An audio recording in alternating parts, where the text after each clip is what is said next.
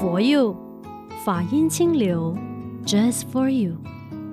大家吉祥，我是李强，欢迎收听每逢星期天中午十二点钟的 For You Podcast。除了我之外呢，当然还有妙开法师。各位好，我是妙开。星云大师说过，透过音乐、体育、教育是最方便可以进信众的管道。那这里很开心跟大家分享，菲律宾光明大学的教学大楼还有三好体育馆，就在今天哦，六月十一号到十四号期间举办落成典礼，还有交流会。那来自五湖四海的佛光人啊，就会聚集在那里进行国际佛光会亚洲联谊会。这一期我们也一起飞到菲律宾，感受一下那里的热。闹气氛好不好？太好了，了解一下那里佛光道场的发展现况。好，我们先回溯一下，光明大学是从二零一四年就已经创立了嘛？九年下来，其实就是陆陆续续在扩建的意思嘛？是，呃，李强提到的这一个啊，其实应该说是我们整个佛光山建筑的一个特色。嗯哼，也就是呢，不管是总本山佛光山也好，或者是全世界的别分院。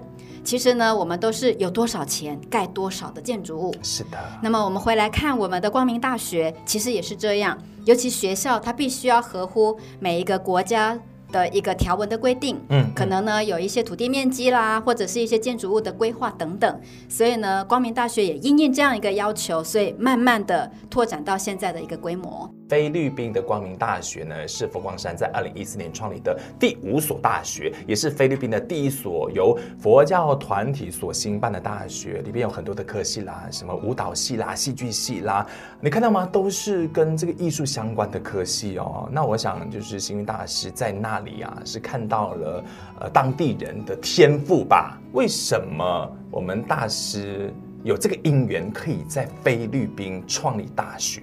我想呢，这个是大师一直以来的一个心愿。他觉得，不管是佛教也好，或者是文化艺术也好，要传承必然要透过教育。嗯哼。所以呢，他看到菲律宾有一个最大的特色是，好像大家都非常的热爱音乐，而且非常有文化艺术的一个天赋。是。所以呢，大师在这个有了道场的创建之后啊。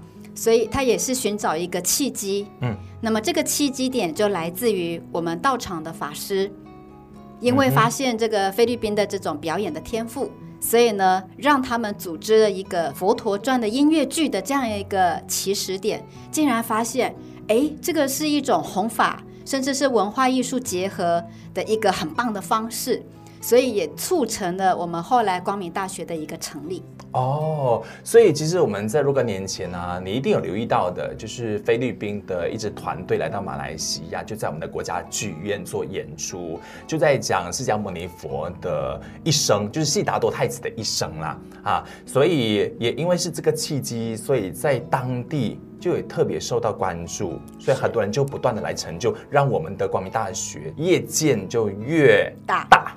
这里呢，我可能要再做一个补充哦。嗯，其实我们会成立光明大学，除了这个音乐剧的需求之外，其实还有大师的一份初心。嗯，因为他发现这个我们的道场啊，就是光明寺的旁边，就是一个很大的贫民窟啊。那么他甚至也发现呢，有很多当地优秀的青年学子们，其实家里非常的贫困。没有条件能够供应他们上大学，或者是接受更完整的教育，所以呢，大师就跟当地我们弘法的法师们一起来促成这样一个因缘，嗯，是不是可以透过类似像音乐剧这样的一个艺术表演的概念，我们来扶植当地呢成绩优秀，还有呢各方面都表现很好的孩子们，给予他们一个完成学业的机会，也因为这样一个因缘，让光明大学呢能够有所成立。你看，要办教育是一件非常不容易的事情哦。要在一个陌生的地方，你当然就需要那个国家或当地政府的大力支持哦。呃，谁给了很大的帮助啊，等等之类的。我觉得光明大学它能够成立，当然背后有一个最重要的核心因素，就是我们道场在当地的弘法因缘。嗯，那我相信呢，我们在那里，呃，应该这样说，其实菲律宾是一个。天主教的国家，对呀、啊，也就是听说天主教徒占了百分之九十以上的人口，所以对于佛教要进去，老实说还确实是不太容易。嗯，再加上我们几乎都是华人，那没有错，早年确实菲律宾有所谓的一个排华的问题。嗯，但是我觉得尤其佛教以和为贵，在一个尊重包容的过程里，我们也慢慢融入了这个天主教的一个国度里头。当然，延伸到我很想要跟大家分享的一个法师的故事啊。Uh.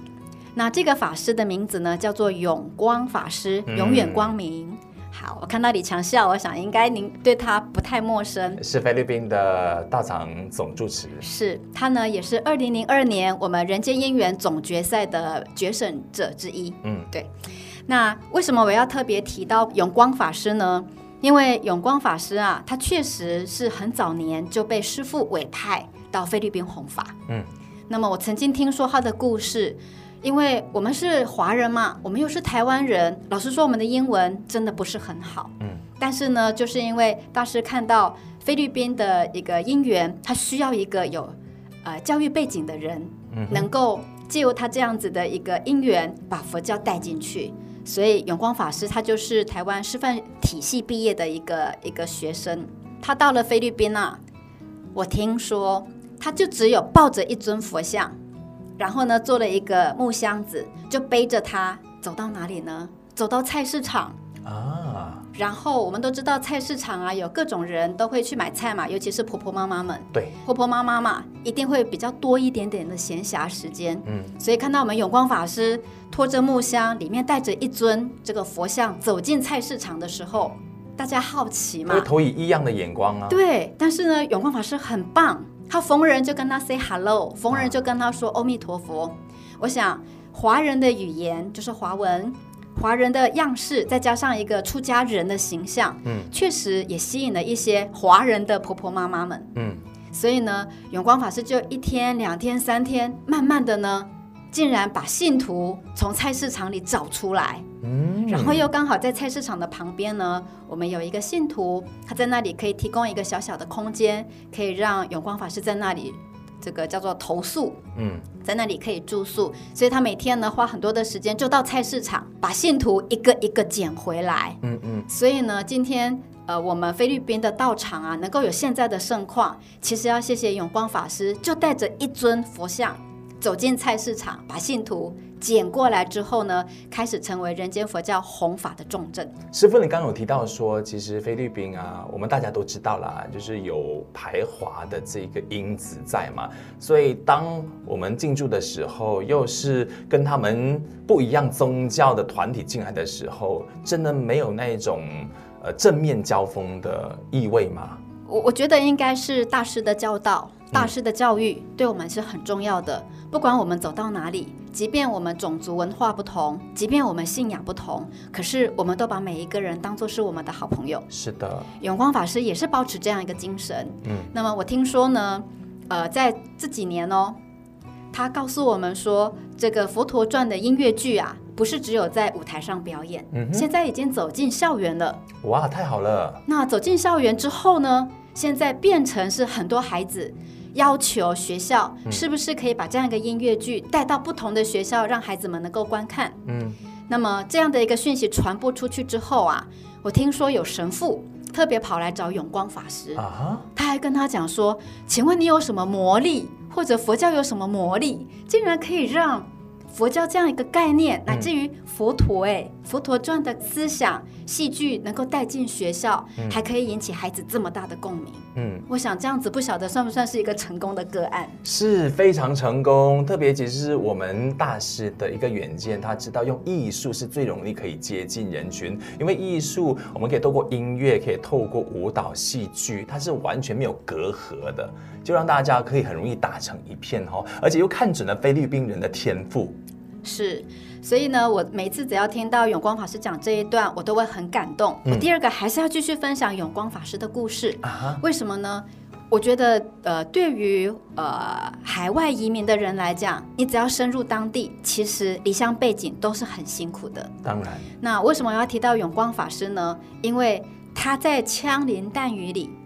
他很坚信佛陀那一种深刻的信仰，我觉得也造就了现在菲律宾能够走出人间佛教一片天一个很重要的关键。嗯，我记得呢，那个时候，呃，尤其是排华，还有包括比较后，因为排华是比较早期的嘛。但是其实我们都知道，菲律宾一直以来都很乱。嗯，那么我就曾经听呃永光法师曾经告诉过我们，在那一段时间呢、啊，就是因为乱，所以呢，我们常常在新闻报道里头会看到说，哎呀，当地可能是这个企业家啦，或者谁谁谁会被绑架，嗯，就是这些人要来勒索嘛，嗯，那师傅就看到了一个新闻，说当地的修女被人家绑架了，哎。师傅看到这个讯息之后，他非常的过爱，就赶快从台湾打电话给永光法师，嗯，就跟他说，既然这么危险，你回来吧。啊，然后呢，永光法师很可爱，他竟然跟师傅讲说，我不回去。师傅，如果我今天被绑架了，你不要来赎我哦，因为你来赎我，人家会认为佛光山很有钱。你放心，我在这里其实是很平安的，我没有事情的。我听到这句话，我真的很感动哎，感动哦。他竟然告诉师傅说：“你不要来赎我，嗯，因为他有办法可以逃出来。”嗯，可是实际上我们都知道，也许他的困难性很高。是，好，这是第一个故事。第二个故事呢，是因为菲律宾很乱，它乱到什么样的阶段？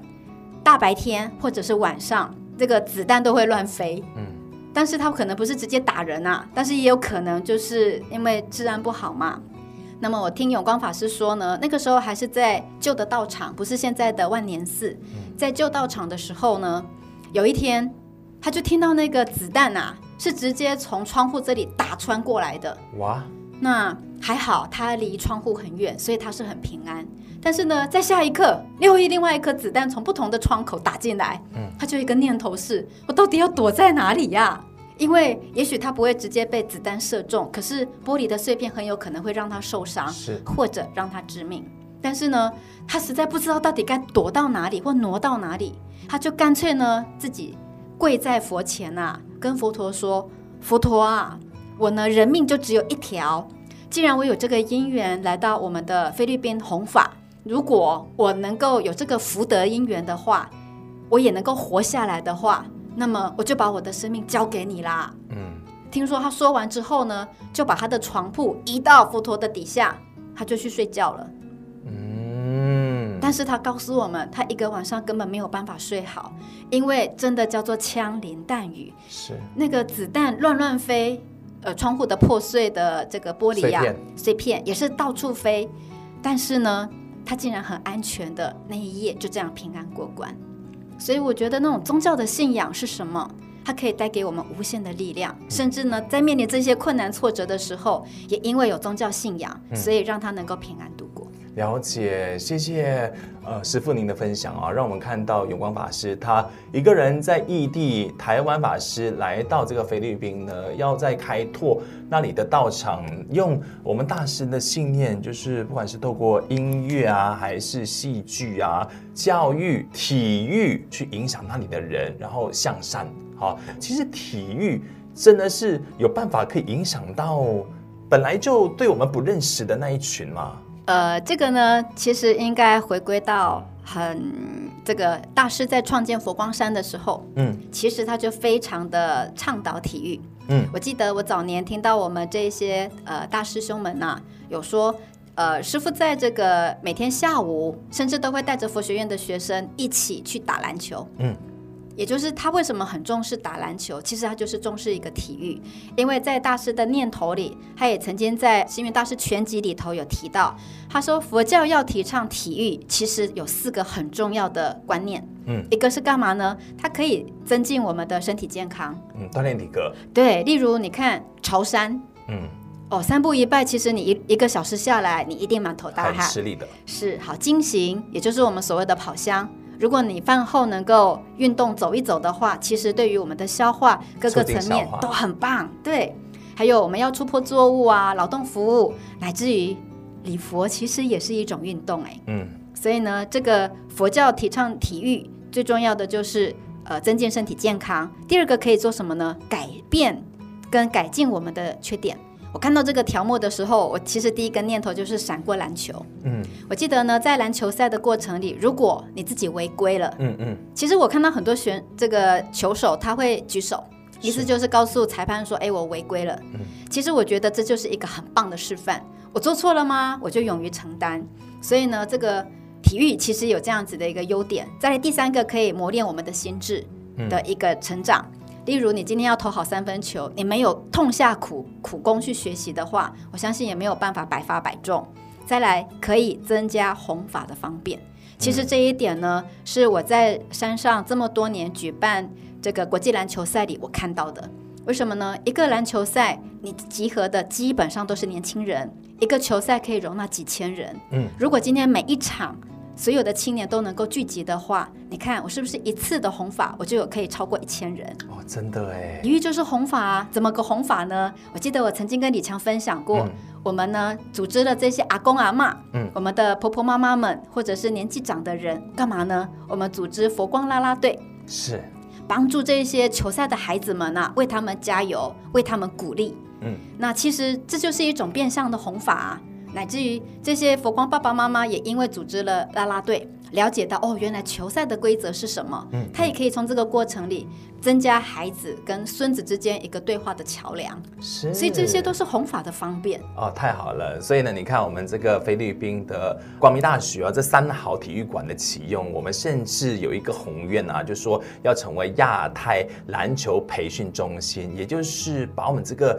弘法的道场呢。做得更大一些，直接把亚太区的所有的人可以集合在那里，我们一起来就学习规矩，学习佛法。是的，锻炼体格，大家都健康快乐。是，所以永光法师会发这样一个大愿，其实我们为他感动，也是要一心祝福他。嗯、真的。那回来，其实，在菲律宾的这一个道场哈，我们刚刚有提到万年寺嘛，除了万年寺之外啊，其实是不是还有很多的那个？因为菲律宾很大啊，很多岛屿啊。其实我们现在佛光山在那里的发展是怎样的？呃，其实佛光山最开始的道场并不是万年寺，嗯，是在呃宿雾。嗯哼。那为什么我们会有宿雾这个道场呢？这个是起源于一九八八年。那么有一对华侨啊，他们呢原来是非常虔诚的天主教徒。那么但是呢，这一对天主教徒的这个母亲，嗯，因为呃，往生之前呢，一直有一个心愿，就是希望这个信仰天主教徒的这个孩子们呐、啊，能够为他盖一所寺庙。嗯哼。那我觉得这一对夫妻呢，也非常的孝顺。虽然他们以天主教为主要的信仰，可是也一心要完成母亲的遗愿，所以就在当地呢，建了一个一万多平方米的道场。那因为要感念母恩嘛，所以就取名叫做慈恩寺。哦。但是寺庙盖好了怎么办？天主教徒不会管理呀。对呀。所以呢，他就一个间接的因缘里，就听到说有有佛光山，所以他就请佛光山的法师能够到当地去驻习弘法。嗯。当然，我我觉得师傅这个人很妙，他听到人家有这样一个愿心跟孝心，他也乐观其成，所以呢，就从此我们就呃到了这个地方。弘法，嗯，所以呢，成为我们在当地的第一所寺庙，嗯，它的名字就叫做慈恩寺，嗯，慈恩寺之后呢，就是我刚刚提到永光法师的故事，嗯，永光法师呢的这个故事建起来的道场啊，叫做马尼拉的禅境中心，但是它其实是非常的小的。那后来呢，我们也发现，他才短短的半年，就从这个路边捡来的信徒，变成整个区域其实都满了。嗯，所以呢，他又花了一些时间再去物色一个地区。所以呢，到了一九九三年，在这个主要的这个核心地区啊，找到曾经是苏联大使馆的建筑物。我们就把它买下来，重新这个装潢之后呢，就是呃马尼拉的佛光山。嗯，但是这个道场啊，后来还是不够用，所以一直到二零零二年呢，干脆就把这一栋道场拆掉，重新新建成我们现在看到的这个多功能的建筑物。那师傅重新命名叫做马尼拉的万年寺，就是刚刚提到的，在这个贫民窟旁边的这个寺庙。嗯嗯那除了这个之外呢，其实我们知道菲律宾是一个岛国，嗯，所以师傅也尽其可能的因缘之下呢，希望能够多一些道场。但是所有的道场新建必然要有一个缘起法，对。那这个缘起法就是信徒，嗯，所以我们除了这个宿雾跟马尼拉之外呢，那么再远一点，我们还有在苗哥律也成立了一个叫做圆通寺。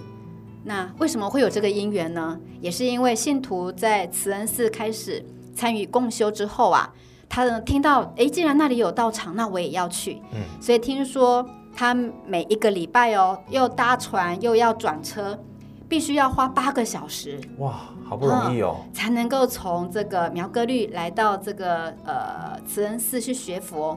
所以他后来就发了一个愿：如果我可以当就在当地建一个寺庙，是不是也可以方便当地的华人一起学佛？所以就这样子，零四年道场就落成了。嗯，还不够。这个落成之后呢，这个信徒啊一定会号召很多的姻缘嘛，然后慢慢的呢，这个缘结缘就结到哪里去？结到这个伊朗，所以我们伊朗也有一个道场。所以这样夯不啷当合起来哦，我们菲律宾至少也有五个道场。哇，太好了，太好了！我们希望能够继续的开枝散叶哈。当然，每个道场呢，其实都啊比较像我们现在任职的东禅寺啦、文教中心啦，那每一年该有的法会啊，这些都有。是哦，而且我觉得当地的弘法呢，尽可能的，当然有一部分会是华文，但是也有英文。嗯嗯嗯，我想这个也是提供方便给大家。对，弘法我们必然要注重的是本体化、本土化。好了，今天谢谢我们的妙开法师的分享哦，欢迎你继续追踪我们 Spotify 线上收听佛佑 Podcast，记得开启的小铃铛哦，就可以不错过我们任何一集上载的最新集数的内容。Apple Podcast 哦，一样可以收听到我们的节目。最后呢，也要再请妙开法师给我们准备一首歌曲送给大家。好，今天呢，想要跟大家分享的这一首歌就叫做《八正道》。嗯，那这一首歌是谁唱的呢？就是。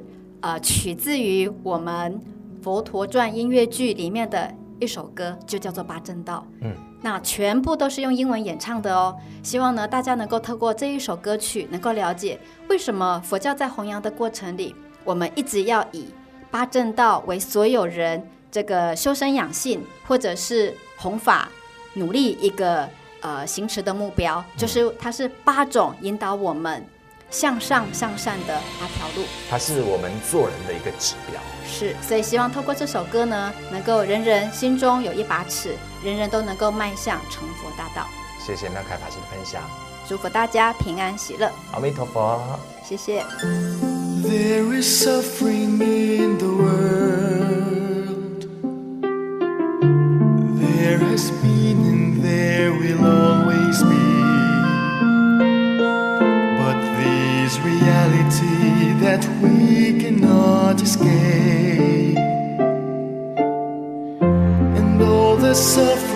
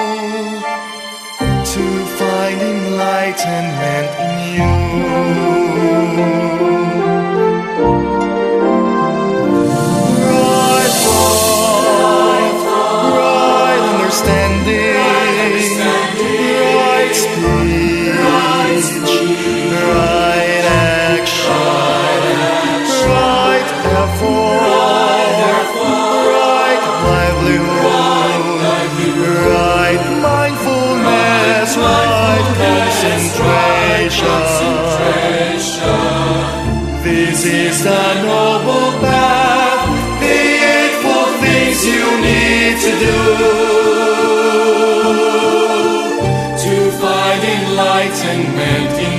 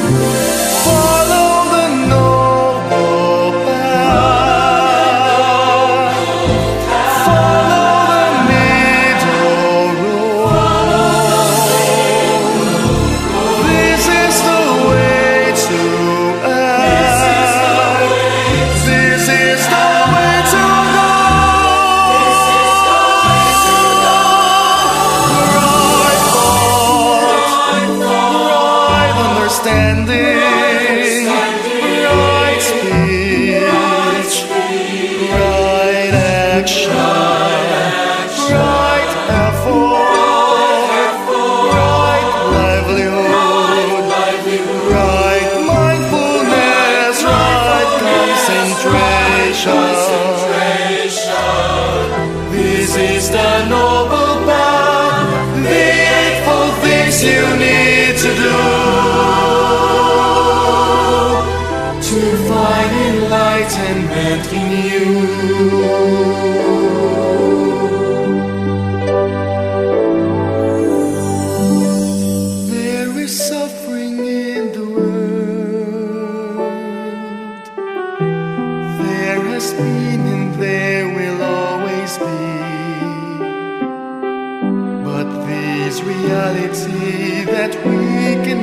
Escape